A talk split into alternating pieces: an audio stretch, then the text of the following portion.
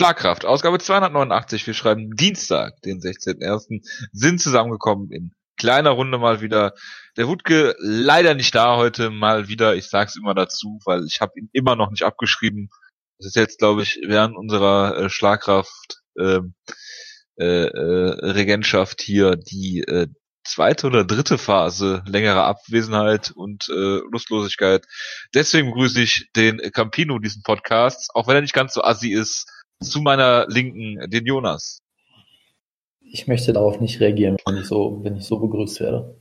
Ja, das ist, das kommt davon, wenn man, wenn man halt äh, in der verbotenen Stadt äh, guckt, ob man da eventuell äh, sich niederlässt. Das äh, ist halt die Referenz gewesen. Tja, schöne Grüße an Grissom. Auf jeden Fall. Das kam der, kam der Hildesheimer Domglocke gerade sehr nah. Ich habe schon einen kleinen Schreck gekriegt. Wir, also, ja, ja. keine Traumata wieder auflösen lassen. Gut. Äh, wir haben heute die UFC Review für die St. Louis Show, die am Sonntag war. Wir haben eine News-Ecke, wir haben Bellator Preview und ein UFC 220 Preview. Ähm, und ich denke, wir sollen es auch in dieser Reihenfolge machen und mit UFC St. Louis anfangen. Ähm, auf die ganzen Änderungen in der Card und äh, alles weitere würde ich gerne in der News-Ecke zu sprechen kommen. Ich habe leider aus Zeitgründen nicht sehen können. Wie gesagt, Sonntagabend bis Dienstag war es mir leider nicht möglich, was zu gucken. In äh, äh, dem, den K.O. im Main Event habe ich natürlich gesehen.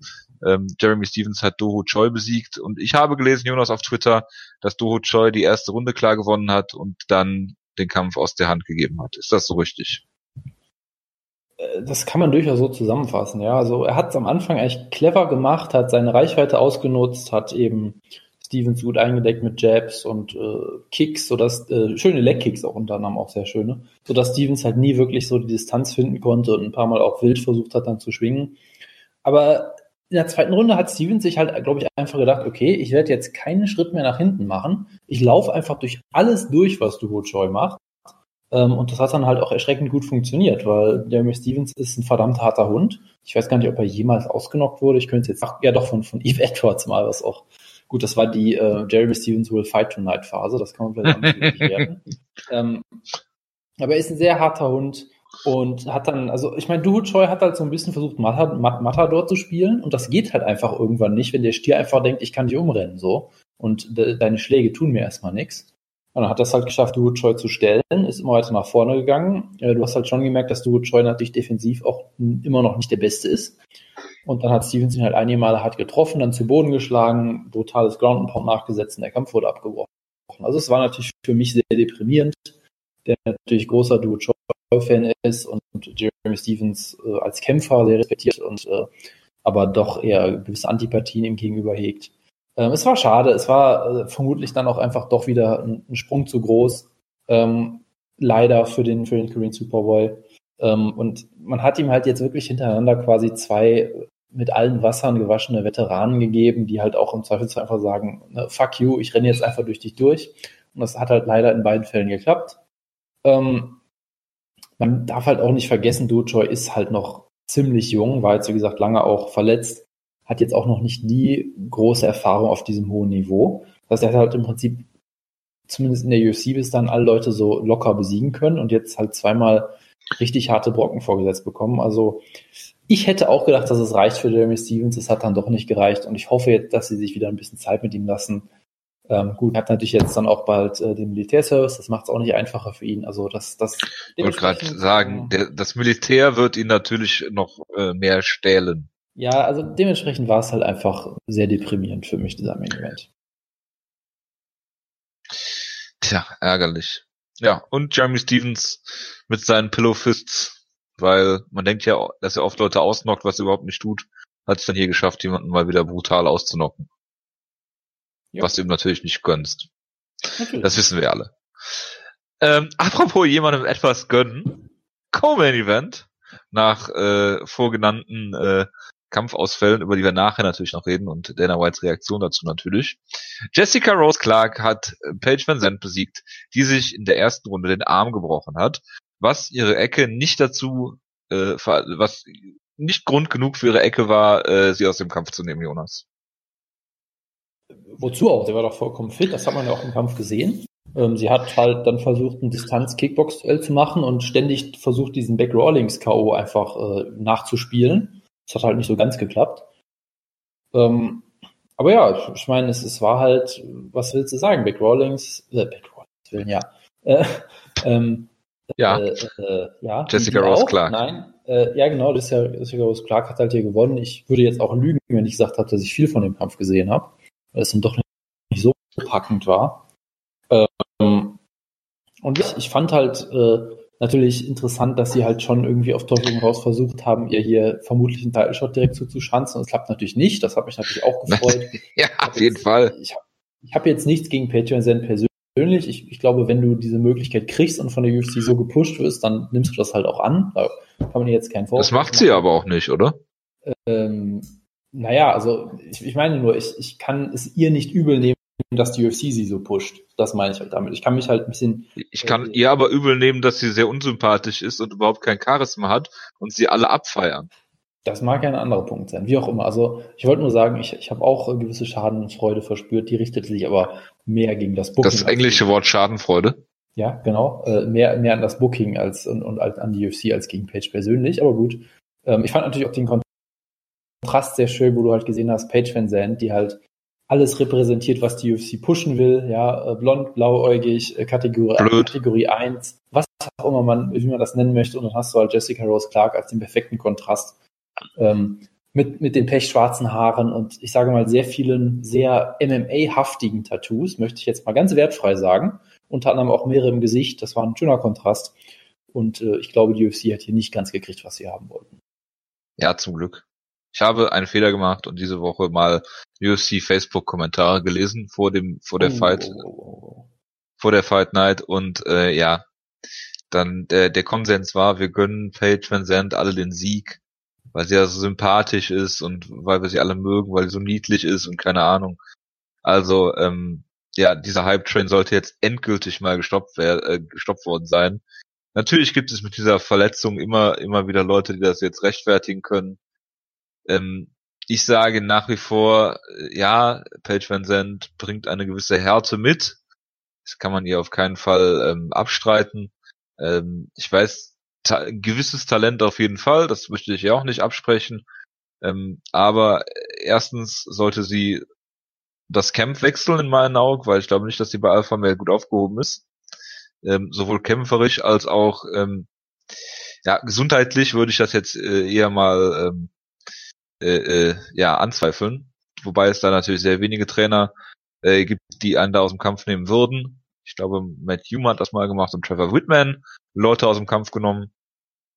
Ähm, ja, und zweitens denke ich halt auch, äh, sie ist und bleibt unsympathisch, uncharismatisch und äh, ja, ich äh, hätte jetzt fast gesagt, ich gönne ihr das Schwarze unter den Nägeln nicht, aber äh, sowas mache ich natürlich nicht. Aber ja, Page Van Zandt, äh, die alle anhimmeln, äh, da bin ich äh, gerne ein Gegenpol zu. Und äh, ja, der UFC-Plan, wie du schon gesagt hast, ist nicht aufgegangen. Und äh, Jessica Rose Clark wird jetzt keinen Title-Shot bekommen.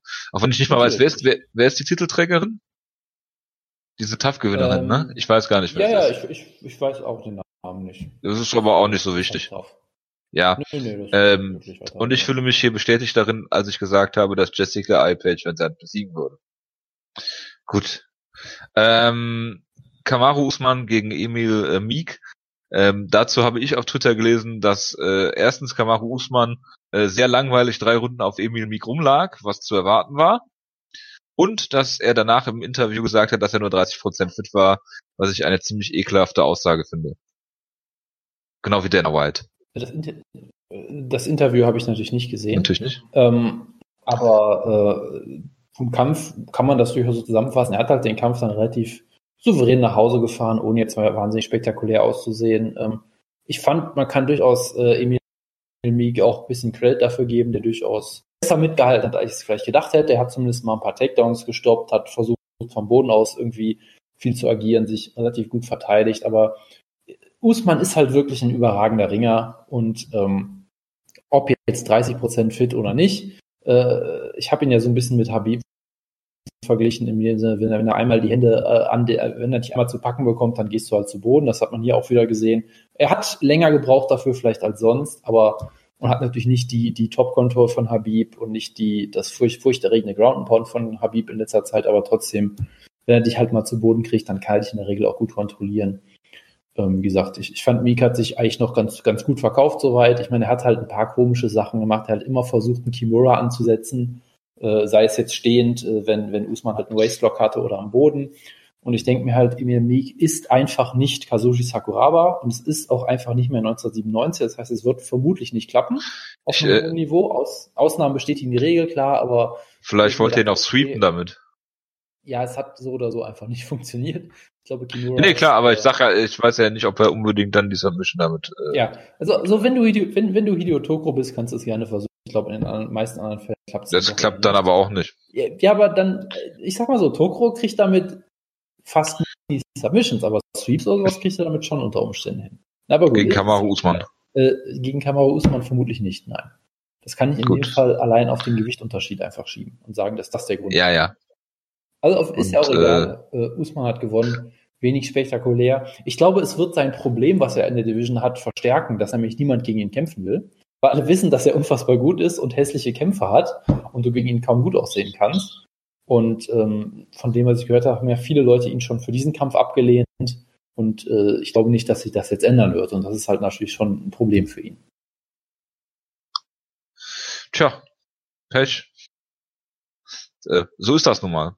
Ich finde halt, also das, was ich gelesen habe, dass er gesagt hat im, im Postfight-Interview, dass er nur bei 30 Prozent äh, Fitness war, finde ich halt ziemlich respektlos. Erstens seinem Gegner gegenüber und zweitens, ja, behalt halt einfach für dich gehört sich nicht. Und das ist kein guter Stil. Seine äh, schlechte, also nicht seine schlechte, sondern seine, seine vielleicht lackluster Performance, wenn man so nennen kann, damit zu rechtfertigen, finde ich immer ein bisschen billig. Aber gut, wenn du so kämpfst, kämpf halt so und steh dazu. Also, ne? Gut, ähm, ja, der Kamaru Usman des Featherweights war lange Zeit Darren Elkins. Ähm, der hat hier Michael Johnson submitted ähm, was ich dazu gelesen habe, war, dass Michael Johnson wohl die erste Runde hier auch dominiert hat und dann von Darren Elkins einfach gebrochen wurde. Ich meine, klar, wenn du zu lange auf, ein, äh, auf eine Brust guckst, auf der Damage geschrieben steht, in einer schlechten 90er Jahre Graffiti-Schrift, ähm, das bricht Leute. Das äh, kann ich mir gut vorstellen. Ja, das, das, das richtet sehr viel mentalen Schaden an, auf jeden Fall. Ähm, nee, aber es, es war halt der, der typische Darren Elkin-Kampf. Er hat einen Darren Elkin gepult, er wurde in der ersten Runde ziemlich deklassiert und ziemlich verprügelt von Michael Johnson nach Belieben, der auch je, allen Takedown-Versuche sowas von locker gestoppt hat. Und dann in der zweiten Runde wird, ich weiß nicht, ob er sich einfach ein bisschen zu sicher gefühlt hat im Stand. Er versucht halt einen Kick, äh, steht dabei zu nah dran, ein nackter Kick, wie man immer so schön sagt natürlich. Ähm, Darren Elkins fängt ihn ab, nimmt ihn sofort zu Boden, kontrolliert ihn da ein, zwei Minuten oder sowas und dann ähm, hat das halt echt super gemacht. Ja, ich meine, äh, Johnson wollte halt aufstehen sofort, äh, sag ich mal, mit, mit viel Schwung und hat, hat Elkins hat ihn halt so ein bisschen aufspringen lassen, hat sich sofort den Rücken gesichert, Naked Choke, fertig. Das war auf jeden das Fall. Das habe ich eine Frage, Jonas. Ja. Wenn das jetzt eine Guillotine wäre, würde ich ja sagen, okay, das kann passieren. Aber ein Rear Naked Choke? Es, es, war schon, es war schon ein bisschen peinlich, da stimme ich dir natürlich mal zu. Nee, aber ja, okay. ähm, das Ding ist halt auf der einen Seite von Elkin sicherlich sehr gut gemacht, auf der anderen Seite, es war viel zu einfach. Also wirklich viel zu einfach. Also hatte ich doch recht, das ist zu einfach war. Die, äh, die, die Vergleiche sofort gemacht, dass er der neue Melvin Giard ist und so. Das ist natürlich nicht sehr originell, aber irgendwie die Parallelen sind schon da. Der halt dann auch. Aber das, ist aber auch schon hart, jemand mit Melvin Giard zu vergleichen. Also, ne? Ja, ich meine, Melvin Giard war für viele Leute mal Top 5 Lightweight, so. War ganz kurze Zeit. Ganz, ganz kurz. Ja, sehr kurze Zeit. Zwischen der Zeit, als er gesagt hat, dass er in Houston irgendwen herausfordern will, um dann von äh, Jay, äh, Joe Lawson äh, brutal vor den Augen seiner Mutter ausgenommen zu werden. Ja, aber immerhin, immerhin, er war mal kurz davor. Schafft ja. auch nicht jeder. Das stimmt wohl. Ja, also, ja. ja, Darren Elkins ist halt Darren Elkins, wie er leibt und lebt. Äh, ja, das stimmt. Die James Krause hat Alex White besiegt, Polo Reyes hat Matt Favela, hätte ich jetzt was gesagt, weil ich so oft bei äh, Super Carlo auf dem äh, Twitter-Account bin. Äh, äh, Frevola besiegt, Irene Aldana hat gewonnen und Kyung Ho Kang hat auch gewonnen. Willst du dazu irgendwas sagen? Äh, nein. Jessica Ai hat gewonnen, übrigens. Da musst du auf jeden Fall was zu Da möchte ich überhaupt nichts zu sagen. Gut. Äh, JJ Eldridge hat gewonnen, JJ Eldridge hat gewonnen und äh, Mets Burnhall, was wer auch immer das sein mag. Gut, damit schließen wir die St. Louis Ecke, würde ich sagen. Äh, gern doch, ja. Und kommen zur News Ecke. Und da fangen wir mal an mit Anthony McGann, unser Lieblings-Scouser, äh, Wolfslayer, äh, Gründer, äh, Countdown to UFC One äh, 14, äh, äh, ja, wie soll man sagen, Standout. Ja. Der hat diese Fall, ja. Klage ja gegen Michael Bisping gewonnen, weil er Manager war und ihm, ich glaube, ein Viertel seiner seiner äh, Gewinne äh, zustehen. Dann wurde halt offengelegt, was Michael Bisping verdient hat. Das war jetzt nichts Außergewöhnliches. Ich finde es halt immer nur äh, interessant, wie inwiefern, also das sind immer so zwischen 300 und 500.000 US-Dollar, wie das schwankt. Ne? Der, in einem Kampf kriegt er 400.000, 450, dann kriegt er wieder 300.000. Das ist irgendwie irgendwie sehr merkwürdig, wie woran das festge oder wie das festgelegt wird. Aber das nur nebenbei. Und das Wichtigste, äh, mein wichtigster Takeaway von diesem ganzen ähm, ganzen Artikeln, die man da äh, dazu lesen kann im Internet, ähm, für seine beiden äh, Tough ähm, Coaching äh, äh, Staffeln hat er jeweils einen Range Rover bekommen und ein namentlich nicht genannter äh, Tough Trainer hat einen Traktor bekommen. also es vermuten eigentlich alle, dass es Matt Hughes ist. Es muss Matt Hughes sein. Ich meine, Gleison Tibor hat nie äh, tough gecoacht. Das wäre die andere Möglichkeit. Oder Thiago Traktor. Oder äh, äh Michael Pazaris oder wie auch immer der Typ heißt. Ja. Äh, Gibt es doch irgendeinen Typen, der Traktor heißt? Ich weiß es jetzt auch nicht mehr. Aber es gibt ja, doch Thiago Traktor, oder? Ich, ich weiß so nicht mehr, welcher von denen das war, ja. Aber es ist, kann sehr gut sein. Ja. Äh, wie dem auch sei, ja. Ähm, ja, zur UFC Fight Night nochmal. Es gab diese Uriah Hall äh, Situation, dass er ähm, in Ohnmacht gefallen ist beim Weight Cut. Jetzt muss man natürlich darüber reden, dass seit die Early Weigh-ins äh, sind, ähm, dass die Situation eher verschlechtert als verbessert hat, ähm, was ähm, Kampf ähm, Kampfstreichungen äh, angeht, was ähm, ja Einlieferung ins Krankenhaus angeht, das ist natürlich auch damit zu erklären, dass man einfach weniger Zeit hat. Und äh, ja, morgens früh, die Nacht davor ist dann wahrscheinlich auch nicht so spannend. Ähm, ja, die, also wie gesagt, Early Waynes wurden hier sehr, sehr kritisiert nochmal. Ähm, dann äh, hat Dana White sich wieder sehr hervorragend geäußert, indem er gesagt hat, dass Uriah Hall ähm, das äh, Catch, äh, das, das äh, Weight Cutting nicht ernst nimmt ähm, und ja, dass er einfach, äh, ja, dass er ja, wie, also äh, Dana White, typisches unter Bus werfen, sehr ekelhaft.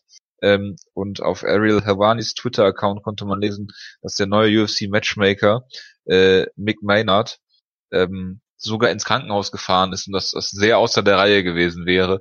Und äh, ja, äh, das finde find ich schon sehr bezeichnend, dass man positiv erwähnen muss, dass jemand vom äh, Arbeitgeber in Anführungsstrichen sich dann überhaupt ins Krankenhaus bequemt, anstatt sich erstmal in erster Linie Sorgen um den Kämpfer zu machen, anstatt ihn dann völlig, völlig äh, auseinanderzureißen für Sachen, die niemand beurteilen kann, dass das natürlich unbefriedigend ist und dass Uriah Hall natürlich auch gut Light Heavyweight antreten könnte, äh, denke ich, ist auch klar. Aber wenn die UFC ähm, hier konsequent wäre, müssten sie natürlich erstens mal wirklich ihn auch im Krankenhaus besuchen, das äh, ohne Frage, ne, das ist äh, selbstverständlich. Ähm, Dana White sollte einfach mal nichts sagen, ne, weil das äh, finde ich auch fände ich auch mal ganz angenehm. Und äh, ich würde an UFC Stelle Uriah Hall einfach nicht mehr im, im Middleweight dann antreten lassen. Punkt. Äh, wenn du einmal den Weight Cut so in Sand setzt, dann solltest du halt in der äh, aus gesundheitlichen Gründen ähm, wenn deine Nieren halt äh, versagen, äh, nicht mehr im Le nicht mehr in der Gewichtsklasse antreten, sondern vielleicht in der nächsthöheren, falls es überhaupt noch Sinn macht, äh, zu kämpfen. Bitte. Äh, ja, das kann man nicht so festhalten. Ich glaube, wir müssen jetzt nicht zum hundertsten Mal erklären, warum Dana White öfter mal einfach nichts sagen sollte, vielleicht. Die Künste Schweigens für sich entdecken sollte. Ähm, generell, es gab ja bei Uriah Hall auch schon viele Vorzeichen, wo er auch schon vorher gesagt hat, mein Körper fällt auseinander, ich bin mental vollkommen im Arsch, aber ich kämpfe trotzdem und denkst so, ja, Hätte jetzt vielleicht auch mal sein lassen sollen, aber gut. Ich glaube, der Trainer von ihm war ja, glaube ich, Robert Follis, der jetzt gestorben ist, so wie ich das verstanden habe. Und dann ist, glaube ich, noch jemand anders gestorben irgendwie und er hatte halt Verletzungen und all, also ne, es gab sicherlich viele Gründe, äh, dass Uriah Hall entweder selber entscheidet, hey, ich kann nicht kämpfen, oder dass jemand ihn beiseite nimmt und sagt, hey, du kannst nicht kämpfen. Aber das passiert natürlich nicht. Ähm, aus verschiedensten Gründen. Und sicherlich auch ein wichtiger Grund ist, dass er halt versuchen will, Geld zu verdienen, was jetzt auch nicht ganz unverständlich ist. Ähm, und dass dann natürlich das von der Seite der UFC passiert, was dann passiert ist, ist auch klar. Ich sage weiterhin als Fan, ich, ich wünsche mir natürlich nicht, dass Ray Hall ins Krankenhaus muss, aber ganz ehrlich, als Fan, davon abge, ab alleine, es ist immer noch das Beste, was passieren konnte in einem Kampf zwischen Vitor Belfort und Uriah Hall, dass er einfach nicht stattfindet. Sage ich weiterhin. Abgesehen davon, dass jemand hier äh, ja, wie, wie gesagt, ja, nicht, fast nicht, gestorben wäre. Nicht äh, die Umstände. Es geht mir nicht um die Umstände, ich sage nur, ich musste wenigstens den Kampf nehmen. Das ist das Silver Lining so ein bisschen, auch wenn es natürlich schön wäre, wenn das einfach unter anderem. Du willst, du willst natürlich Michael Bisping gegen Vitor Belfort klar, damit du da selber hinfahren kannst, wieder Schritte fotografieren, das ist klar. Nee, ähm, Vitor Belfort auf der anderen Seite wartet auf sein Geld. Ähm, die UFC sagt, man habe ihm äh, Kämpfe angeboten, er hätte sie nicht angenommen. Warum sollte er es auch tun, einen Tag vorm Kampf? Also bitte, ähm, die UFC sollte ein klares Protokoll haben, was das angeht. Wenn in der in der Woche äh, vor dem Kampf der Kampf ausfällt, die Athleten schon angereist sind, ähm, sollte derjenige sein sein sein äh, Showmoney zumindest bekommen, denke ich, aus Fairnessgründen. Ne? Also ähm, derjenige, der den Kampf ausfallen lässt, verdient sowieso gar nichts. Ja? Ähm, was, was auch schon eine harte Nummer ist eigentlich. Und äh, der Gegner sollte dann noch zumindest äh, äh, das Geld kriegen, was ihm vertraglich zugesichert ist, weil er wäre ja, hätte ja angetreten. Ähm, also ich denke, wenn man da klagen würde an Vitor Belfort Stelle, äh, hätte man äh, durchaus Erfolgschancen. Ähm, ja, oder man sagt halt äh, von UFC-Seite, wenn der Kampf wirklich in der Woche ausfällt, ähm, man bietet das Geld an oder sagt halt bei der nächsten Show oder übernächsten Show kriegst du ähm, ähnlich wertigen Ersatz oder man gibt ihm, weiß ich nicht, einen prozentualen Anteil, der sich halt erhöht, je nach Kampf oder wie auch immer. Irgendwas sollte man da äh, an Protokoll haben, weil sonst ist das wirklich äh, unter aller Sau. Aber das auch nur nebenbei. Würdest du noch was dazu sagen? Nein, das, das haben wir, denke ich, äh, oft genug auch ähnliche Sachen schon besprochen und du hast das eigentlich ganz gut zusammengefasst. Gut, dann äh, Pat Healy, äh, einer von Jonas Halbkämpfern, hat sein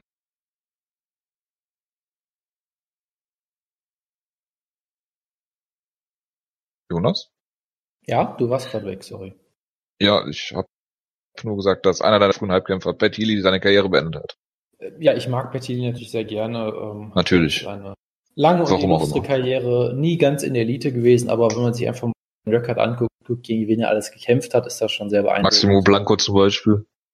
Genau, und hat gegen Maximo Blanco auf die einzige Art und Weise gew gewonnen, wie man gewinnen kann, nämlich, was PDQ oder, oder war es nur angedroht? Nein, er hat einen Punkt abgezogen bekommen, glaube ich, für ein Grounded Knee, also Maximo Blanco. Ja, nein, also und danach hat er den Kampf. Genau, ja. Tilly hat einen Leglock, Leglock versucht und äh, Maximo Blanco hat einfach die ganze Zeit ins Gesicht getreten. Das war großartig. Ja, genau. Und dann hat er den Kampf verloren, den er bis dahin dominiert hat, also Blanco. Ja, das ist Gut. absolut alles, was ich in diesem Sport will. Ja. ja genau. Äh, deshalb Pertili, äh, illustre Karriere, sicherlich der Höhepunkt und gleichzeitig Tiefpunkt, damals der Kampf gegen Jim Miller. Toller Kampf, er gewinnt einen doppelten Bonus, der ihm dann weggenommen wird wegen Gras. Und danach ging es dann auch nicht mehr so, ähm, so gut in der UFC. Er hat halt auch gegen absolut Elite-Gegner oft kämpfen müssen und hat dann, ist ja glaube ich noch bei Titan oder irgendwo war danach, glaube ich, auch noch aktiv. Also halt lange illustre Karriere ähm, immer eine gute Sache, sage ich mal, aufzuhören, bevor es zu, zu schlimm wird äh, und kann auf jeden Fall stolz sein, denke ich mal, auf die Karriere, die er hingelegt hat. Ja. Äh, ja, Roger Whittaker hat sich verletzt. Da kommen wir gleich noch zur neuen Ansetzung ah, natürlich. Sarah, Sarah Kaufman hat äh, bei Invicta gewonnen am Wochenende. Äh, bei Invicta ist jetzt auch Amanda Nunes äh, im Scouting tätig wohl, wenn ich es richtig verstanden habe. Ja, und irgendwie Matchmaking, glaube ich, auch noch so ein bisschen. Genau. So verstärkt da Judy Ketzi, glaube ich, in dem Team, ne? Dann haben wir Paulo Costa Borracina. Äh, der will gegen Fallon Fox kämpfen.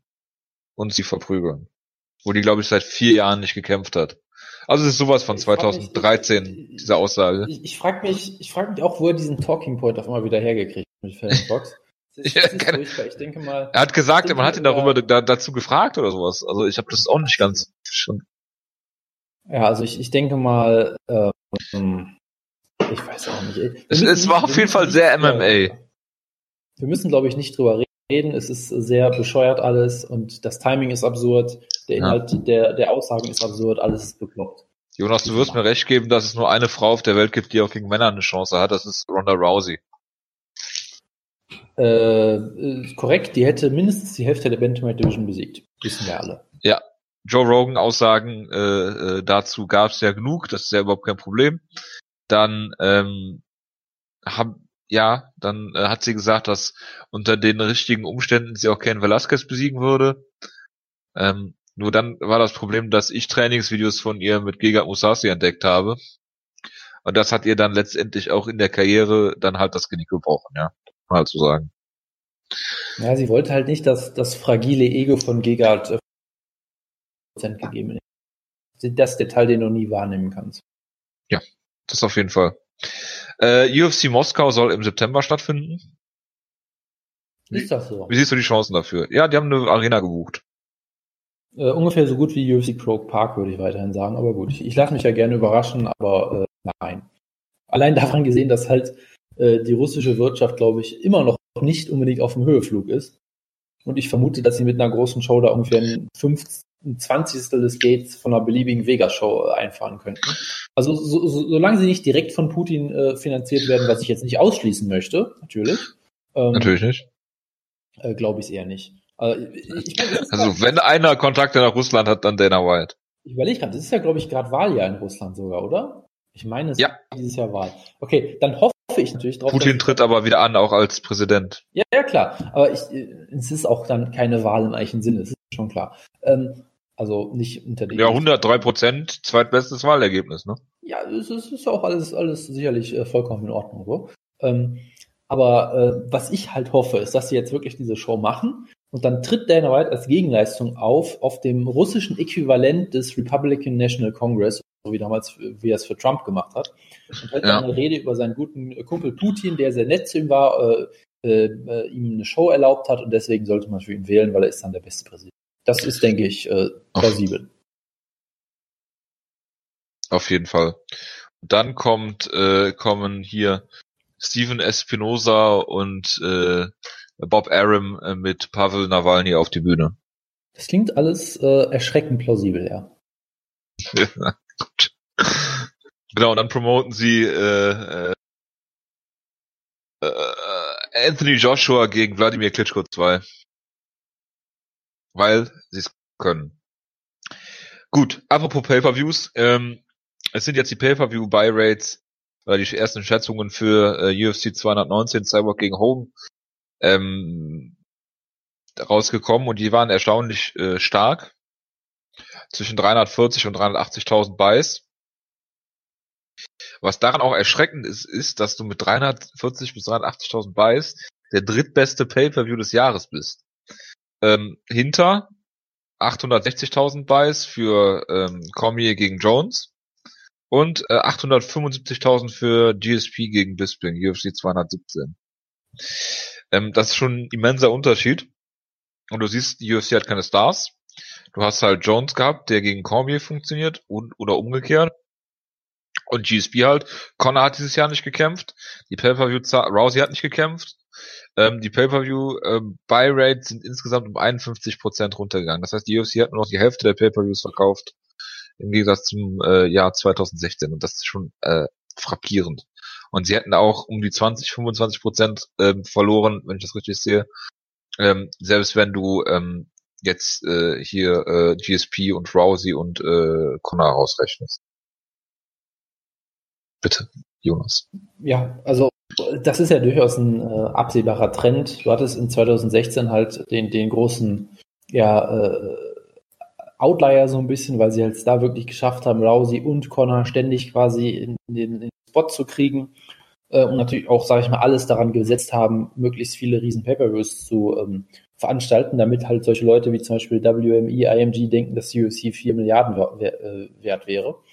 Und jetzt ja. sehen wir halt den, so verlacht sich wirklich ins Fäustchen. Ja, aber, aber sowas von. Jetzt sehen wir halt so den, die, die Rückkehr ins Normale.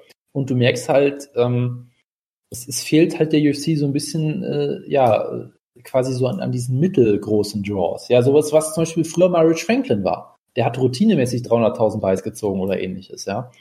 Äh, und solche Leute gibt's halt, und da gibt's halt scheinbar Cyborg, die äh, überraschend populär ist, deutlich mehr als viele Leute das vielleicht denken würden, aber halt auch kein Mainstream-Star oder sowas. Und du hast, ja, ich weiß nicht. Ähm, ja, ich glaube aber auch, dass es gegen Home funktioniert hat, weil äh, Holly Home ja auch noch einige Leute vom Rousey-Kampf ja, kennen. Ne? Ja, genau, das ist sicherlich richtig. Ich glaube jetzt nicht, dass die gegen Megan Anderson die 250.000 Buys knacken würde. Das ist sicherlich richtig und ich glaube, ansonsten hast du vielleicht noch Stipe, gerade weil halt immer noch Heavyweight sicherlich noch ein bisschen mehr zieht, sowieso. ja, oder Francis. Ja, ja, klar. Also ich meine halt das Heavyweight-Titel geschehen mit dem aktuellen Champion. Und ich glaube, das war es wirklich, was so diesen Mittelbau angeht. Und viel mehr ist da, glaube ich, wirklich nicht mehr. Und das ist halt schon, schon ein bisschen erschreckend. Ja, aber wie viel, wie viel Pay-Per-Views zieht denn Stiepe? Ich müsste jetzt nachgucken, aber ich, ich könnte mir halt schon vorstellen, dass es Rahmen ist. 300.000, 400.000 Buys vielleicht mit dem, mit dem richtigen Matchup, so könnte ich mir schon vorstellen. Ja, mit Ngannou vielleicht, aber ich guck mal gegen, was hat er, was hat er denn jetzt gekämpft dieses Jahr? Gegen JDS. Davor gegen Overeem. Gut, da war ja hier im Fang noch auf der Card. Ähm, ja, ja, müsste ich mal nachgucken. Ja, ich erinnere mich jetzt aber nicht daran, dass der großartig Pay-Per-View Pay-Per-Views drawt. Also 450.000 für für den äh, CM Punk Pay-Per-View, aber ja. Äh, ja, Stipe ist auch relativ langweilig. Ich meine, er ist äh, charismatisch und sympathisch, aber kauft man sich wirklich ein Pay-Per-View von ihm? Ich weiß nicht. Also, wie du schon sagst, dieser Mittelbau fehlt halt irgendwie. Ähm, ja, und diese, diese großen Stars haben sie ja jetzt auch nicht. Also irgendwie, irgendwie, ja, alles nicht so richtig ähm, rosig im Moment. Ich meine, wenn du dir mal anguckst, jetzt habe ich hier die, die Zahlen, 2014 hast mit Whiteman gegen Machida 550.000 Buys gehabt. Ne? Hendricks gegen Lawler 2 400.000 Buys. Jojo, Jojo, weißt du noch, we weißt du noch diese Zeit, wo Leute dachten, Whiteman Rousey Support Act für ihn, wo sie die beiden immer zusammengepackt haben, das waren noch großartige Zeiten. Das waren großartig, das sind großartige Zeiten. Äh, Rousey gegen Korea 900.000 Buys. Ja. Äh, du hattest selbst bei Pettis gegen Dos Anjos über 300.000. Man muss natürlich auch sagen, Batch Coher war die beste Herausforderin, die Rousey hatte. Und die beste Tänzerin. Und nicht nur was, und nicht nur was die Stunt-Skills angeht, natürlich, das ist korrekt. Ja. Tja. Ja, Verdun gegen Miocic 217.000. Das war auch schon nicht der Knaller. Dann Miocic gegen JDS 300.000. Also 300.000 für einen Heavyweight Champion ist auch schon echt wenig. Ja? Und er hat mehr Knockout Power als Kane Velasquez, ne? Mr. Pillow Fist. Gut, lassen wir das. Kommen wir zu Jimmy Smith ist jetzt UFC-Kommentator, Jonas. Freust du dich? Ja, äh, durchaus, ja. Also ich, ich finde ihn äh, ziemlich gut. Er hat manchmal natürlich auch so ein bisschen seine Eigenheiten. Wir werden natürlich vergessen, Sweet Submission-Segmente, die er auch moderiert hat. Ich weiß nicht, ob du die jemals gesehen hast, wo äh, er mit den Ring Girls äh, Submissions äh, demonstriert. Genau ja. darum ging es, um okay. Grappling-Wissen aufzubauen bei der, bei der Fanbase. Und natürlich hat er manchmal so seine, seine Narrative, die er so ein bisschen pusht und solche Geschichten. Aber insgesamt halte ich ihn schon für einen richtig guten Kommentator. Ähm, spannend wird halt zu sehen, wen er ersetzt. Ja, also ähm, ob er jetzt wirklich Rogan ersetzen soll oder sowas, ich habe tatsächlich keine Ahnung. Ähm, aber generell glaube ich, hat die UFC in, in dem Tausch in Anführungszeichen, ja, sie geben Goldberg weg und bekommen ihn. Äh, viel besser kann man es glaube ich wirklich nicht machen du gerade sagst, geben Goldberg weg. Äh, wir reden ja gleich schon über Bellator. Äh, John McCarthy wird mit Mike Goldberg den die Bellator Show kommentieren und jetzt auch äh, Color Commentator bei äh, Bellator. Ja, ich habe keine Ahnung, was ich davon halten soll. Es hat natürlich die die Autorität, sage ich mal, das Expertenwissen als Ref. Ob das jetzt einen interessanten Kommentator macht, das kann ich nicht beurteilen. Ich kann jetzt auch nicht behaupten, dass ich sehr viele John McCarthy McCarthy-Interviews oder sowas gehört hätte und jetzt wüsste, wie er so von der Persönlichkeit her drauf ist. Aber ja, keine Ahnung. Ich meine, ich würde mal so sagen, also ähm, Brian Stan hat auch viele äh, positiv überrascht, ne? Ja. Du warst wieder weg, Jonas. Ich habe mich gemutet, weil ich husten musste. Ach so, das ist gut. Dann, ähm, Match-Ankündigungen. Elia Quinter gegen Paul Felder, wo wir gerade bei Kommentatoren sind. Dann haben wir Brian Caraway gegen Cody Stammen, so, wer auch immer das ist. Das ist natürlich ein hervorragender Kampf äh, für Caraway gefunden mal wieder. Ähm, Marion Renault gegen Sarah McMahon, nachdem die jeweiligen Gegner, äh, beziehungsweise äh, Renault sollte ja kämpfen gegen, pff, gegen wen sollte die kämpfen? Irgendwer ist auf jeden Fall ausgefallen. Äh, hat jetzt Sarah McMahon bekommen. Ja. Ich weiß auch nicht mehr. Auf jeden Fall Sarah McMahon gegen Marion Renault. Dann äh, Carolina Kowalkiewicz gegen Phyllis Herrick. Ich weiß nicht, ob wir letzte Woche schon drüber gesprochen haben. Sie haben äh, Max Holloway gegen Frankie Edgar wieder gebuckt. Genau, ja, das hat, das ist, glaube ich, neu. Das ist, glaube ich, erst vor ein paar Tagen rausgekommen offiziell. Ja, Aber ja, das ist natürlich ein, ein traumhafter Kampf. Beste, beste, was du aktuell bucken kannst. Äh, ich bin sehr zuversichtlich, dass Holloway gewinnt. Trotzdem natürlich eine super Ansetzung. Ich glaube, du tippst ja eher auf Edgar dann. Ich, ich tippe auf Edgar. Ich tippe auf Edgar. Zu, ja. zu gegebener Zeit nochmal weiter besprechen können. Ich denke auch, aber äh, ich tippe nicht aus Frackigkeit, wie ich das manchmal tue, äh, gegen Max Holloway, sondern weil ich äh, Frankie Edgar für ein ziemlich schlechtes Matchup halte für Max Holloway. Aber gut. Ähm, schlechte Matchups. Äh, Vitor Bedford gegen äh, Michael Biss 2, Jonas, ist in Gesprächen für äh, London im März. Ja. Das war ein schöner Kampf, oder? Ich möchte dazu einfach nichts mehr sagen. Ich möchte. Wirst du aber müssen, sonst musst du den Woodkit zurückholen. Für März. Ich kann dann gerne eine Ausgabe skippen, so ist es ja nicht. Dann rede ich alleine darüber. Das wäre nicht schön. Ja, dann machst du, machst du Five-Star-Schlagkraft. Ist doch großartig. Ja, das wäre auf jeden Fall großartig. Nee. Das wäre auch super. Mach ich direkt, nee, Moment, dann mache ich direkt zwei Wochen Pause. Das ist gut. Die Woche davor ist Karat, da kann ich auch nicht. Perfekt. Ja, optimal. Dann kannst du auch nicht über den nächsten Kampf reden. Äh, Luke Rocco, Romero um den Middleweight-Titel. Verdammt, ich kann doch nicht pausieren. Ja. Ähm, ich muss natürlich über diesen Kampf reden. Nein, also Middleweight ist halt einfach das pure Chaos und ähm, ich habe mich natürlich gefreut, weil Jole jetzt einen Titelshot kriegt. Es ist natürlich trotzdem tragisch, dass Rob, äh, Robert Whittaker jetzt endlich, Bobby Knuckles endlich der legitime Champion ist äh, und dann sich natürlich sofort schwer verletzt. Ich glaube natürlich, ich, ich, ich weiß gar nicht, äh, weißt du, was für eine Verletzung nee, er hat? Ich weiß auch gar nicht, ob das irgendwie bekannt gegeben worden ist. Sonst behaupte ich einfach jetzt felsenfest immer weiter, dass es dann immer noch die Verletzung dass Jolo sich gesagt hat, ich werde jetzt äh, den Kampf, äh, den, den, den, den Kampf verlieren, aber die, den Krieg gewinnen.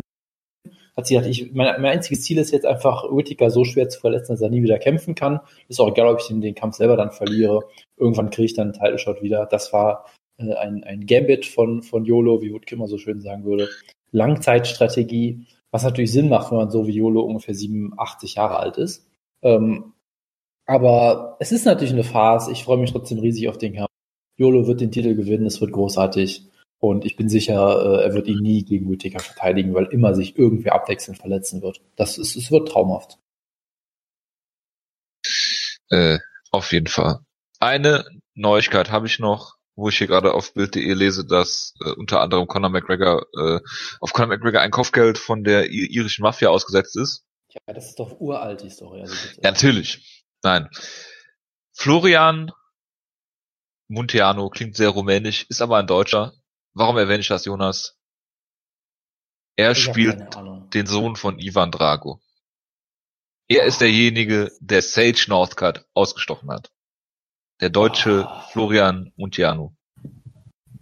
Das ist, das ist eine große Enttäuschung für mich. Das, das bricht mir das Herz. Ich muss jetzt diese Aufnahme leider abbrechen. Ich kann ja. nicht weitermachen. Ich muss mich jetzt ähm, ins Bett legen und einfach nur ein paar Stunden lang die, die Decke angucken. Das macht mich jetzt ja. fertig. Hervorragend. Gut, dann kommen wir, was und was mich fertig macht, zu Bellator 192. Um Gottes Willen, ja. Da hast du natürlich. Wirklich, ich hatte wirklich verdrängt, dass es. Ja, und da der Pius und netterweise darauf hingewiesen hat und ich es bewusst skippen wollte, reden wir jetzt natürlich kurz darüber. Ja, wir müssen natürlich ausführlich über den Main Event der Show reden. Äh, es ist doch bestimmt Douglas Lima gegen Roy McDonald, oder? Äh, auch wenn viele Google-Suchhinweise noch auf die äh, Card äh, Bellator 192 Lima gegen McDonald hinweisen, ist das natürlich nicht der Fall. Es ist ne, natürlich. Aber wie könnte es anders sein? Ein Drei-Runden-Kampf zwischen Quinton Rampage Jackson, auch ehemaliges äh, Wolfslayer Standout, Schützling von Anthony McGann gegen äh, Chelson. Ja, ich denke, die, die spannendste Frage ist, ob, ob Rampage das Gewicht schafft. Äh, ansonsten ich dazu beizutragen. Warum nicht? Ich meine, ich verstehe, dass Bellator sowas bucken muss. Gerade nicht als Heavyweight Grand Prix Opening äh, Kampf, von dem es wird keiner von beiden in der zweiten Runde kämpfen. Es ist vollkommen offensichtlich eigentlich. Wieso? Es wird Schwachsinn passieren. Rampage wird natürlich vermutlich gewinnen. Ich habe keine Ahnung. Äh, und dann äh, wird er sich mit Bellator streiten, vertraglich oder, oder was auch immer, oder sich verletzen und dann wird er vermutlich ersetzt werden von Javi Ayala, der dann das Turnier gewinnt. Keine Ahnung. und geht dann, geht dann zu, nee, Francis, Francis Camon nicht Alternate? Nee, wer ist Alternate? Irgendwer ist Alternate. Ich weiß nicht mehr. Ach ja, Shane Carwin hatte ich doch ins äh, Ja, natürlich. Shane Carwin wird natürlich äh, kämpfen, natürlich. Äh, und dann wird Quinton Jackson äh, selbstverständlich äh, zu Rising gehen, um sich da dann bei Bellat über Bellator zu beschweren. Genau, und äh, von Rising dann zurück zur UFC gehen, um sich da über Rising zu beschweren. Genau, er wird dann bei äh, Rising New Year's Eve äh, das Krokop Retirement Match machen zum dritten Jahr in Folge. Äh, das wird Krokop dann gewinnen und dann äh, verkünden, dass er nächstes Jahr erst zurücktritt. Nein, ich denke, sie buchen einen Heavyweight oder einen Openweight Grand Prix wo äh, Rampage Jackson dann in der ersten Runde äh, einen spannenden Kampf gegen Satoshi Ishii äh, verlieren wird. Gottes Willen. Sag ja. doch sowas nicht. Du bringst sie nur auf Ideen. Ja. Weitere Teilnehmer sind natürlich Minowaman, Baruto äh, und weitere. Das wäre ja schön, wenn das jetzt, wenn das jetzt nicht gelogen wird. Und Hide Toko. Was? Ich nehme alles zurück, was ich gesagt habe, über mich freuen. Aber ja. Genau. Der in der ersten Runde gegen Yusuf äh, Sadulayev antritt. Du hast natürlich Tsuyoshi Kosaka vergessen, den sie auch wieder ausgraben. Ja. Gut. Ja, möchtest du noch irgendwas Ernsthaftes zu diesem Kampf sagen? Nein, äh, Douglas Lima gegen Roy McDonald. Ja, das ist natürlich der Main Event der Show, der Main Event der Herzen. Und das ist wirklich ein hervorragender Kampf, einer der besten Kämpfe, die du aktuell eigentlich bucken kannst im Welterweight, finde ich weiterhin. Ja, ja, es ist immer so ein bisschen schwierig, Roy McDonald einzuschätzen, weil er hat halt immerhin nur gegen Robbie Lawler verloren, in einem der brutalsten und besten Kämpfe, die man sich wünschen kann. In einem Kampf, wo er viele Leute vorne lag, ne, bis, bis in die fünfte Runde. Hat dann gegen Stephen Thomas verloren, in einem sehr komischen Kampf, wo er sehr gunschei auch wirkte. Was natürlich auch vielleicht damit zu tun hat, dass ihm halt die Nase komplett zerstört wurde von Lawler und er sehr Mal wieder. besorgt darum schien und sich die auch irgendwie, glaube ich, im Vorfeld tausendmal gebrochen hat im äh, Trainingscamp und so. Ähm, also das ist halt immer so ein bisschen so ein, so ein Fragezeichen. Es gibt ja dann oft die Leute, die sagen, ist der jetzt Shot mit äh, 28? Oder er, einfach nur alt geworden. Weil er einfach kämpft, dass er 16 ist oder so. Ich sag mal so, gegen Paul Daly hast du davon nichts gesehen. Da hat er ihn deklassiert und abgefertigt. Man muss natürlich sagen, es war nur Paul ja, Daly, aber gut, das passiert Wie? Mal. Wutke hat mir doch letztens noch erzählt, wie toll Paul Daly ist. Ja. Naja, das, das muss man, glaube ich, nicht so ganz ernst nehmen. Was? Hm, nein, aber es ist halt, äh, es ist halt so eine Sache. Aber ähm, ich, ich sag mal so, wenn er das noch abrufen kann, wenn die immer noch einen Welterweights auf dem Planeten, ohne jede Frage. Und ich sage weiterhin, dass Douglas Lima auch in diese Runde gehört, in diesen illustren Kreis, der mit einer der besten Welterweights des Planeten. Sehr guter Striker, sehr gefährlich, wunderbare Legkicks, Knockout-Power. Ähm, hatte halt, sage ich mal, einen kleinen Aussetzer Ausrutscher gegen Andrei Koroschkov, den er auch brutal wieder wettgemacht hat. Ansonsten sehr gefährlicher Kämpfer und ich, ich freue mich sehr auf den Kampf. Ich tue mich wirklich extrem schwer damit, muss ich sagen, weil auf der einen Seite denke ich halt, hat sich bewiesen noch auf einem etwas höheren Niveau, auf dem wirklichen UFC-Weltklasse-Niveau. Ähm, gleichzeitig habe ich halt so gewisse Fragezeichen, was, was seine Kondition angeht. Ähm, ich tippe, glaube ich, ah, ich, ich tippe sogar mal auf Douglas Lima als Titelverteidigung. Aber es ist wirklich ein wirklich ein, ein, schwieriger Kampf zu tippen und wirklich ein Kampf auf dem höchsten Niveau. Da, da kann man sich wirklich darauf freuen. Ich glaube nicht, dass man viel sonst sich angucken muss oder sollte von dieser Bellator-Karte. Gut, die nächsten Kampf Jonas, noch, aber. Michael Chandler gegen Goichi Yamauchi. Wer denkst du von beiden ist der härtere äh, Arbeiter? Oder wer hat mehr Talent? Also äh, Yamauchi hat auch sehr viel Talent, das ist nicht. Ähm, nein, aber es ist ein sehr unterhaltsamer Kampf. Ich meine, Yamauchi ist halt dieser Typ, den sie pushen, in Anführungszeichen, der aber dann meistens irgendwie auch nur in den Prelims kämpft. Er ist auch noch sehr jung, hat schon unfassbar viele Bellator-Kämpfe, irgendwie schon gefühlt ein Dutzend oder so. Ist sehr unterhaltsam, sehr aggressiver Submission-Grappler, hat fast jeden Kampf per, ähm, per Submission gewonnen, den er halt gewonnen hat bei Bellator. Und Michael Chandler ist halt so der gefallene Star von Bellator, das Gesicht von Bellator, den sie halt immer pushen wollten, was dann irgendwie aus verschiedensten merkwürdigen Gründen immer nicht klappt. Ja, er verletzt sich dann mal, hat vielleicht komische Kämpfe, äh, äh Kämpfe, knappe Decisions, die nicht äh, seinen Weg gehen gegen solche Leute wie Eddie Alvarez oder Will Brooks. Und dann halt diese merkwürdige Verletzung gegen Ben Primus im letzten Kampf, wo er den Titel halt verloren hat, durch äh, Legkicks, wo, wo er dann irgendwie einen Krampf hatte im, im Knie oder was auch immer dann halt die ganze Zeit so aussah, als wäre sein Bein aus Spaghettis und bricht die ganze Zeit fast durch. Und jetzt muss man halt gucken, wo er steht. Er ist halt auch jemand, der für mich immer vom Talent her, ja, alle Anlagen hat. Ja, ja, ja, ja, ich höre zu. Aber irgendwie hat es dann halt doch nicht ganz geklappt für Elite. Gleichzeitig, ich meine, er hat gegen Eddie Alvarez verloren. So, was, was das ist, ne? Gut, gegen Will Brooks verlieren sieht im Nachhinein sogar irgendwie schlecht aus, weil, wenn man sich jetzt Will Brooks UFC-Karriere anguckt, denkt man sich auch. Ja gut, er war da, er hat aber auch einen Kampf gegen Eddie Alvarez gewonnen. Ja, eben. Also von daher, ich tue mich halt schwer damit, ihn einzuschätzen weiterhin, weil es halt auf und ab ist so ein bisschen bei ihm, aber er ist immer noch ein hervorragender Athlet, sehr guter Ringer, haut unfassbar hart zu. Äh, von daher halte ich ihn immer noch für einen guten Kämpfer. Ich glaube, er wird hier gewinnen. Aber ich glaube, er kann den Kampf stehend halten und sollte da der bessere Striker sein. Aber es ist eine hervorragende Ansetzung, auch die kann man sich sehr gut angucken. Dann haben wir natürlich noch das äh, unbesiegte Bellator-Talent Aaron Pico gegen Shane genau. Kruchten. In seinem erst zweiten MMA-Kampf kann man sich auf jeden Fall darauf freuen, würde ich sagen. Ja, das äh, stimmt natürlich. Ja, äh, mehr muss man dazu auch nicht sagen, hoffe ich. Nein. Einer der Campos-Brüder kämpft wieder. Gut. Das ist immer schön. Jetzt schließen wir damit die Bellator-Ecke und kommen Preview. Es ist UFC 220 in Boston am 20. Januar. Äh, mit zwei guten Kämpfen und viel Schrott. Oder? Thomas Amela gegen Rob Font findest du wahrscheinlich auch hervorragend. Also die, die zwei guten Kämpfe sind jetzt Thomas Amela gegen Rob Font, aber Nein. Ach so. Äh, dann klär mich doch bitte auf, dann komme ich nicht hinterher. Stipe Miocic gegen Francis Ngannou ist der Main Event und selbst im deutschen Fernsehen äh, während äh, der NFL machen sie Werbung für Francis Ngannou, den härtesten Puncher aller Zeiten.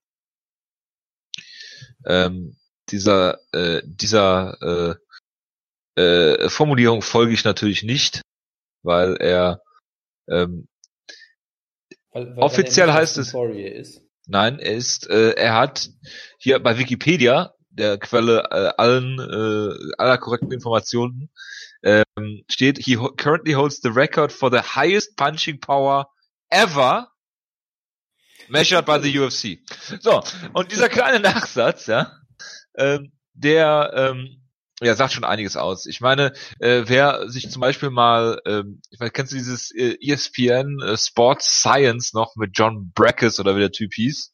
Wo die ja natürlich diese sehr unwissenschaftliche Sendung, die, wo wo die immer mit mit äh, äh, äh, Kraftangaben äh, umhergeworfen haben mit irgendwelchen Kämpfern, die wo Lightweights dann härter geschlagen haben als Heavyweights und so.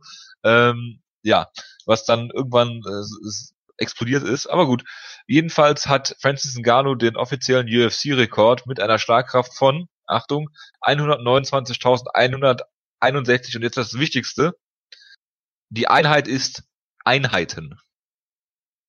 Ja. Das ist doch äh, vollkommen offensichtlich. Das, äh, die, die weltbekannte von Isaac Newton definierte Einheit, Einheit. Ja. Und vor Kickboxing-Champ Tyrone Spong, der natürlich auch 20, 30 Kilo weniger wiegt, ähm, mit 114.000 Einheiten. Aber das nur nebenbei. Ähm, ja, äh, Francis Ngannou kommt aus Siegen gegen äh, viele lustige UFC Heavyweights und äh, auch einen einigermaßen ernstzunehmenden mit Andrei Arlovski, nein, äh, Alistair Overeem natürlich. Ähm, ja, du hast das Gefühl, ähm, in Francis Ngannou Kämpfen passiert immer irgendwas Außergewöhnliches, Brutales, ob das jetzt äh, äh, der Kimura gegen Anthony Hamilton ist, weil im Gegensatz zu Emil Meek ist Francis Ngannou Katsushi Sakura, Sakuraba, ja. Äh, das, das, kann man, das kann man festhalten. Das ja. muss man halt einfach mal so sagen. Äh, dann hat er äh, Alowski ausgenockt, okay, äh, und äh, Alistair Overeem auch sehr brutal Anfang Dezember. Und ähm, ja, klar kannst du Overeem ausnocken, äh, aber das war schon war schon unfassbar äh, brutal für einen Kämpfer, der ähm, ja sehr viel sehr viel äh, Physis mitbringt, sehr viel Physik. Ähm, das haben sie auch übrigens bei ja. bei der NFL-Übertragung von ProSieben Max mit äh, äh, Markus Kuhn war es, glaube ich, dem ehemaligen NFL-Profi, auch sehr viel über physikalisch äh, physikalisches Spiel geredet. Da musste ich auch ein bisschen an Schlagkraft denken. Ähm, wie dem auch sei, äh, ähm, ja, er ist äh, relativ grün hinter den Ohren, bringt natürlich äh, physisch all, alles mit, äh, Francis Ngannou, ähm, sehr viel Talent, sehr viel rohe Power. Äh, ich meine, man steckt ja nicht umsonst 129.000 Einheiten. Ne? Und äh, das kann nicht jeder von sich behaupten. Von daher, ähm, gut. Ähm, natürlich hat er mit ähm, Overeem einen super Sieg gefeiert. Davor alles andere würde ich gerne ausklammern, weil ähm, die paar Heavyweights hier hätte jetzt auch keine Ahnung, markant besiegen können. Ne, um mal ein äh, Beispiel zu geben. Ja, markant ist ja auch einer der, einer der besten Heavyweights aller Zeiten. Ja, und 75 Jahre alt. Ähm, das sagt. Ja, aber, aber, aber, aber, aber, aber, aber hat ein Sixpack. Hast du das ja, das habe ich wohl gesehen, ja. Er sieht aus ja, wie, also. wie äh, vor UFC 145, als er sich dann verletzt hat. Äh, aber gut. Ähm, ja, Sage Northcutt hat auch ein Sixpack, das ist das Einzige, was mir dazu einfällt. Ähm, eine von vielen ja. Gemeinsamkeiten zwischen den beiden. ja. Ähm, gut, Stipe Miocic äh, kommt jetzt äh, äh, mit einer äh, fünf Siege Siegesserie und hat hier die Chance, ähm, ein für alle Mal klarzustellen, dass er wirklich einer der größten, wenn nicht sogar der größte Heavyweight Champ aller Zeiten ist, weil ich glaube, drei Titelverteidigungen wäre Rekord in der UFC, wenn ich das richtig sehe. Ähm, genau äh, er hat den Titel damals geholt von von Verdum, hat Overeem besiegt, nachdem er da äh, schon einmal zugegangen ist. Äh, JDS war jetzt wirklich kein Hindernis und äh, von daher musst du ist das jetzt hier der der wirklich größte ähm, die größte Aufgabe, die Stipe jetzt bisher hat. Ich meine, Kane Velasquez ist jetzt auch auf dem Wege der Besserung, aber den wirklich mitzuzählen, finde ich immer schwierig. Aber ähm, Gano hat sich das verdient und ähm, Miocic bringt einiges mit ähm, was Ngannou in dieser Form jetzt ähm, noch nicht ähm, äh, noch nicht untergekommen ist bei seinen Gegnern vorher. Ähm, Stipe ist ein technisch guter Striker geworden. Mittlerweile lässt sich nicht mehr von Stefan Strufe aus outstriken zum Beispiel. Ähm, ähm, äh, guter Boxer, viel Power, gute, gut, taktisch sehr gut ähm, und hat halt auch diesen Division Division äh, Division A All American Hintergrund, glaube ich. Äh, ist auf jeden Fall ein sehr guter Ringer ähm, und wird, denke ich, dass das, das äh, äh, der Weg zum Sieg für Stiepe sollte hier sein, dass er äh, dass er den Kampf zu Boden nimmt oder den Kampf gegen den Käfig drückt. Ähm, die Frage ist halt, ob Ngannou mit dieser, also er dieser rohen Power, die er mitbringt, ähm, mit äh, relativ wenig Technik, das sage ich jetzt überhaupt nicht abwerten, sondern weil ich meine, alles, was Erfolg bringt, äh, gibt ihm natürlich recht. Von daher ähm, wird halt äh, ja in, entscheidend sein, ob, ob er zum Beispiel die Underhooks bekommen kann, wenn Sleeping in den Käfig drückt, ähm, ob er Takedowns stoppen kann, ähm, ob er es vielleicht auch ruhiger angehen lässt, weil er sich dieser Gefahr bewusst ist. Ich meine, dass Overeem mit dem Striked ähm, konnte man erwarten, auch wenn Overeem natürlich ein guter, guter Ringer und guter Grappler ist, aber er hat jetzt halt nicht diese Takedowns, die Stipe zum Beispiel ähm, mitbringt. Ähm, es würde mich nicht wundern, wenn äh, Francis Ngannou ihn so Conor McGregor gegen Jose Aldo mit dem ersten Schlag ausnockt. Das würde mich alles andere als wundern. Ähm, 13 Sekunden. Ja. 13 Sekunden.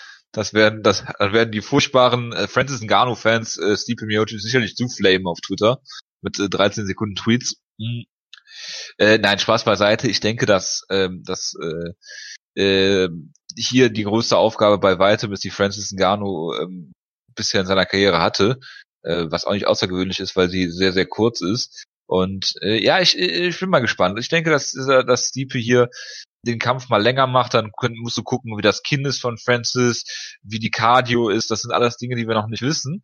Und da, darauf freue ich mich, unabhängig wie der Kampf ausgeht, ob Stipe gewinnt oder ob Francis Ngannou gewinnt.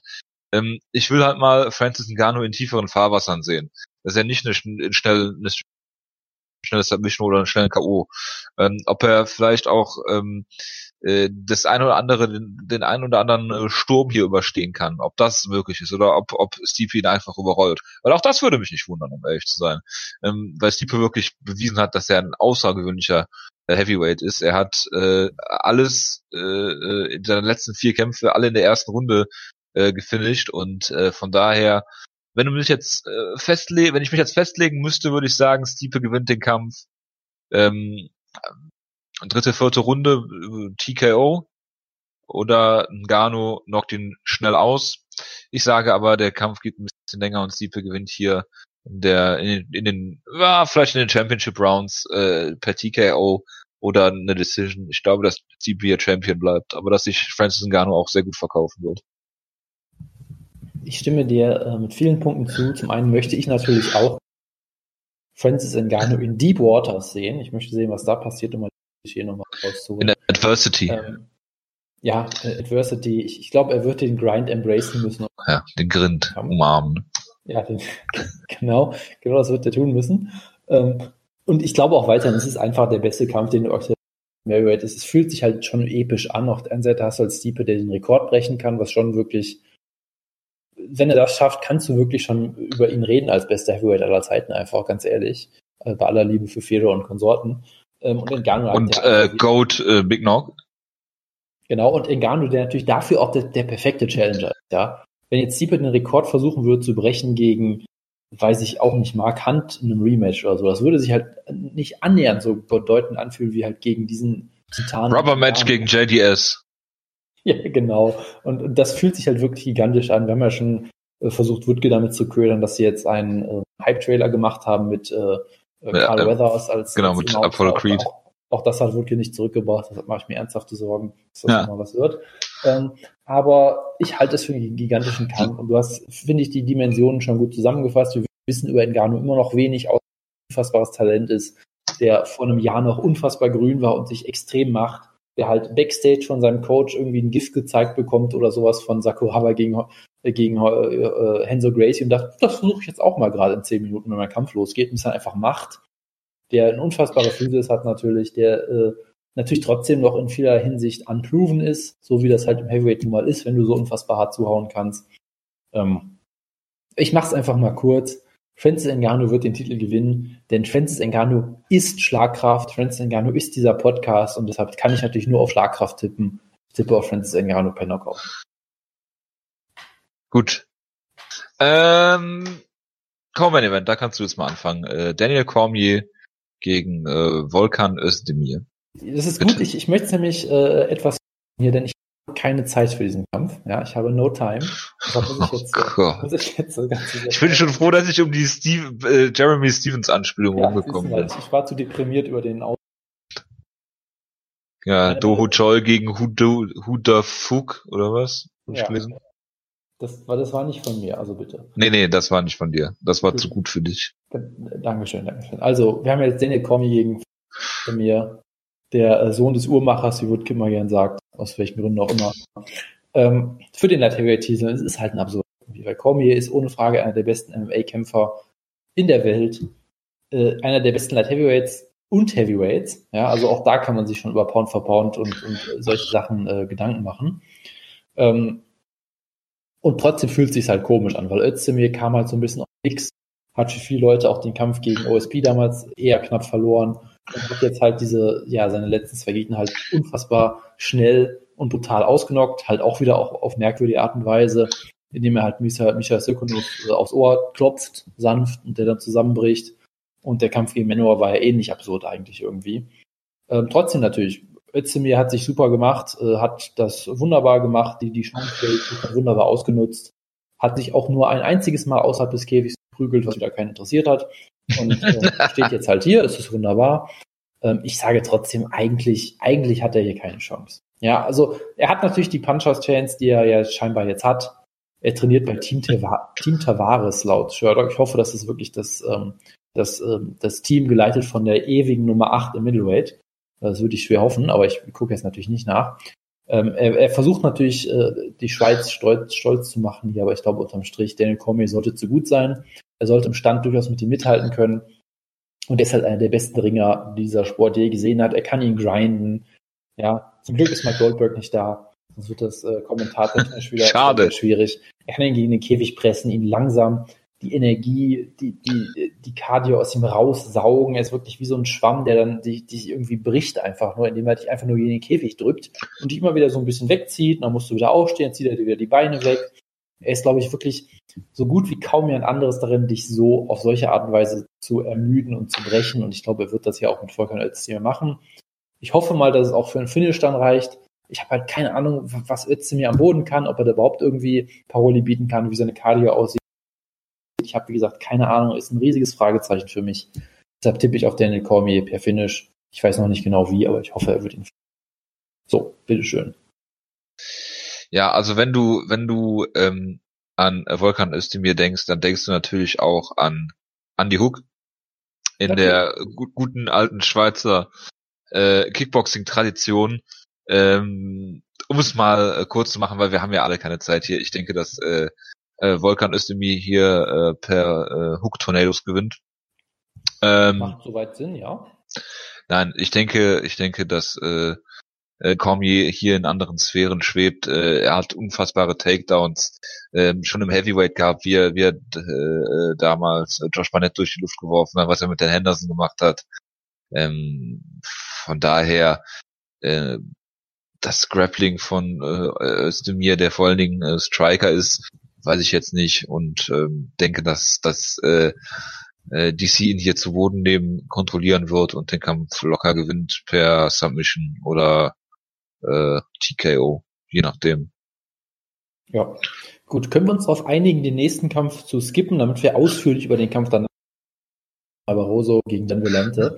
Franz Barroso, der hier schon wieder einen Gimmick-Kampf in Brasilien kriegt, Auf jeden Fall. Deshalb auch ein ex exzellenter Pick damals war für Team Schlagkraft. Gegen äh, Jambilante, der wieder die komplette Fight Week ähm, topless sein wird. Ich weiß noch nicht. Hast du Embedded schon geguckt? Gibt's da schon was? Nein, ich habe seit Ewigkeiten kein Embedded mehr geguckt. Ich glaube auch nicht, dass die Gianvillanti featuren werden. Tragisch. Sollten, wenn, wenn ihr, wenn ihr Embedded guckt, lieber Pius, äh, Gianvillanti gefeatured wird, dann sagt mir bitte Bescheid. Schreibt es bitte in den Gruppenchat mit Timecodes, damit Jojo nicht den Rest. ja, um Gottes Willen. Die sieben Minuten kriege ich nicht ja, wieder. Wir haben ja keine Zeit. Ja, genau. Also bitte, Jojo, es ist dein Kampf, bitte sag. Gian Vlanti hat äh, sehr viele Niederlagen in letzter Zeit gegen äh, sehr viele ungewöhnliche Gegner. Hat natürlich Anthony Peroche äh, Karriere beendet und einen hervorragenden hässlichen Kampf gegen äh, Safarbeck Safarov gewonnen. Äh, er ist nicht wirklich gut, er ist zwar einigermaßen charismatisch und lustig außerhalb des Oktagons, aber kein wirklich guter Kämpfer. Das gleiche gilt natürlich auch für Franzi Barbaroso, den ich seit dieser komischen Wutbegründung äh, für Team Schlagkraft schon völlig abgeschrieben habe. Ähm, ich sage, Gian Vellanti gewinnt hier natürlich. Fordert einen Kampf gegen Rampage Jackson. Oder fordert DC heraus, logisch, klar. Oder Volkan Özdemir verletzt sich und sie buchen DC gegen Gian Vellanti. Und Gian Vellanti gewinnt. Per Haymaker. Ich sage, ich sage natürlich, es wird der typische Gian Vellanti-Kampf. Er wird bei Hose furchtbar in der ersten 10-8, wird dann stehend K.O. sein und vor Erschöpfung zusammenbrechen und wird dann äh, zwei 10-8 Runden verlieren und es wird dann ein, ich kann nicht mehr rechnen, es wird ein sehr merkwürdiger Kampf. Es wird wie jeder Jambalante-Kampf ein absurder Kampf. Er wird wie immer keine Cardio haben, er wird jeden Schlag, in jeden Schlag reinspringen, statt zu versuchen, ihm auszuweichen. Und es wird hervorragend. Wird hervorragend.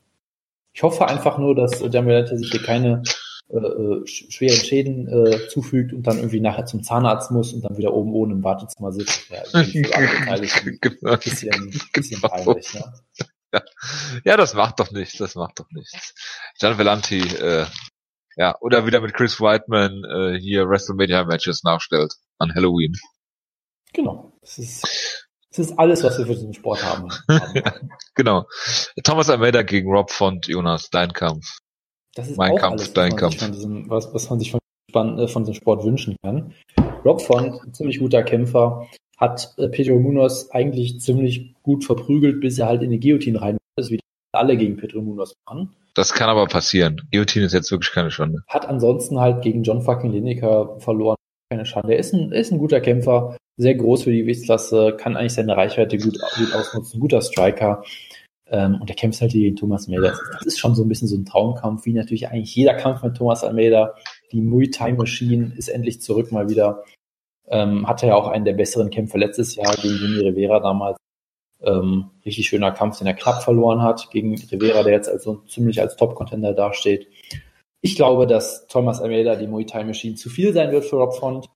Äh, wie immer, Almeida ist verletzlich in der ersten Runde gerade, braucht irgendwie ein paar Minuten, um wach zu werden und warm zu laufen, so ein bisschen wie, wie Donald Cerrone zum Beispiel auch. In der ersten Runde wird er halt von sehr vielem noch getroffen, wird dann mit der Zeit defensiv besser und offensiv halt ein wahrer Wirbelwind. Ähm, deshalb, ich tippe auf einen sehr unterhaltsamen Kampf. Ich hoffe natürlich, dass gewinnt per schönem Flying Elbow K.O. oder, oder was auch immer er dann mal wieder auspackt. Und äh, ich denke, das ist ein Kampf, den man sich auf jeden Fall. Das gilt nicht für jeden Kampf auf dieser Karte, aber den sollte man sich. Gut, mehr möchte ich von dieser Karte auch eigentlich gar nicht besprechen, obwohl Islam Makachev Jonas gegen Gleison Tibau, Glenn ist zurück. Ja, also zum einen, das in Ortiz gegen Alexander Pan möchte ich sprechen, weil es ist nett, aber es ist ein guter Kampf, kann man sich gut angucken. Das ist alles, was ich dazu sagen möchte. Und natürlich der Opener, der, der Facebook Prelims, wie ich immer, immer noch sage, viel zu häufig. Zu Recht. Islam Makachev gegen Gleison Tibor ist natürlich ein Traumkampf eigentlich, weil Gleison Tibor ist endlich zurück nach seiner unrechtmäßigen Sperre von Usada. Äh, ihm, er hatte Tainted äh, Brot, nehme ich mal an. Er, ist ja, er hat ja irgendwie, möchte ja Bäcker werden, hat dann bestimmt irgendwelche Substanzen aus Versehen in seinem Brot gehabt, was er morgens gegessen hat. Ist dann durch den Drogentest Die ihm da reingefallen sind. Weil ich meine, wenn man Gleison Tibor schon mal gesehen hat, weiß man, dieser Mann, wenn es einen clean, Ist wenn clean. es einen clean Athleten gibt in diesem Sport, und ich zweifle ja immer dran, aber wenn es einen gibt, dann Jason Tebow. Der sieht immer sehr, sehr, Und Chiolo sehr, gut aus und ähm, immer sehr gesund und cuttet kaum Gewicht und das ist alles immer sehr gut. ähm, und ganz ehrlich, ich habe ihn irgendwie vermisst. Ich hoffe einfach, dass er wieder seinen typischen Jason Tebow äh, 37 Slams zeigt und seinen Gegner nicht am Boden kontrollieren kann. genau, und der geht dann direkt wieder aufsteht. Genau, das ist- wäre super. Gleison Tibor ist weiterhin der Einzige, der äh, in der UFC, der Habib äh, top ein bisschen Paroli bieten konnte. Für mich den Kampf damals sogar gewonnen hat. Ich weiß, damit stehe ich alleine da. Aber gut. Das macht ja nichts. kämpft halt quasi gegen, Du schießt mit einigem alleine er halt da. quasi gegen Habib Light. Ähm, und ich finde das, ähm, das klingt nach einem guten Kampf. Ich würde dann auf Makachev tippen. Ja. Ich glaube, die Zeit von Gleison Tibor neigt sich auch dem Ende aus. Nicht geholfen, aber trotzdem, das ist noch ein ziemlich guter Kampf. Ansonsten kann man den Rest der Card, ähm, zumindest was Previews angeht, glaube ich, getrost ignorieren. Da ist nicht mehr viel zu, zu sagen. Na, toll. Gut, dann sind wir jetzt hier locker flockig in unter anderthalb Stunden durchgeflogen. Das freut mich doch sehr. Ja, ist doch perfekt. Gut, dann äh, würde ich mal sagen, wir beenden das hier. Äh, nächste Woche hören wir uns wieder mit UFC 220. Haben wir dann noch, äh, und Bellator natürlich, mit dem Bellator Review, worauf Jonas und ich uns sehr freuen, Genau, ja. weil wir die Show natürlich gucken werden. Das ist Und- korrekt, ja. Ein Prelim zu Jacare gegen Brunson 2, weil Fox ist ja, äh, Fox Show steht an. Dennis Benavides gegen Andre Touchy-Feely, hervorragend. OSP gegen Lia Latifi. Gottes Willen. Eric. Koch gegen Bobby Green. Godo Friedhof Hilfe gegen Mirsad Bektic, Jonas. Ah, ein Traumkampf, ein Traumkampf. Träumchen. Und äh, natürlich auch ein weiteres Bellator-Preview. Reden, klare Sache. Kendall Grove gegen das Young Ace AJ Matthews, oh Gott. dem es, dem es sehr gut ergangen ist, seit, seit Rising Ja, richtig abgekackt, ne? hat. Es lief wirklich super für ihn bis seitdem. Ja, also da kann man sich auf jeden Fall drauf freuen, würde ich sagen. Das hat aber Lawrence Larkin, äh, hervorragend. Larkin, warum, warum gibt's denn hier keine Heavyweight-Kämpfe, Jonas? Was ist da los? Die haben es, glaube ich, sich alle aufgehoben für die Karte. Okay. Die nächste Card ist dann Mitrion gegen Nelson. Jawohl. Mitrion gegen Nelson. Ja, das, das ist doch, das ist das alles, was wir von diesem Sport uns erhoffen. Toll. Gut, Super. mal durch. Ja, dann äh, einen guten, äh, eine gute Restwoche. Äh, wir hören uns nächste Woche wieder. Macht's gut. Bis dahin. Äh, ciao, ciao. Ciao, ciao.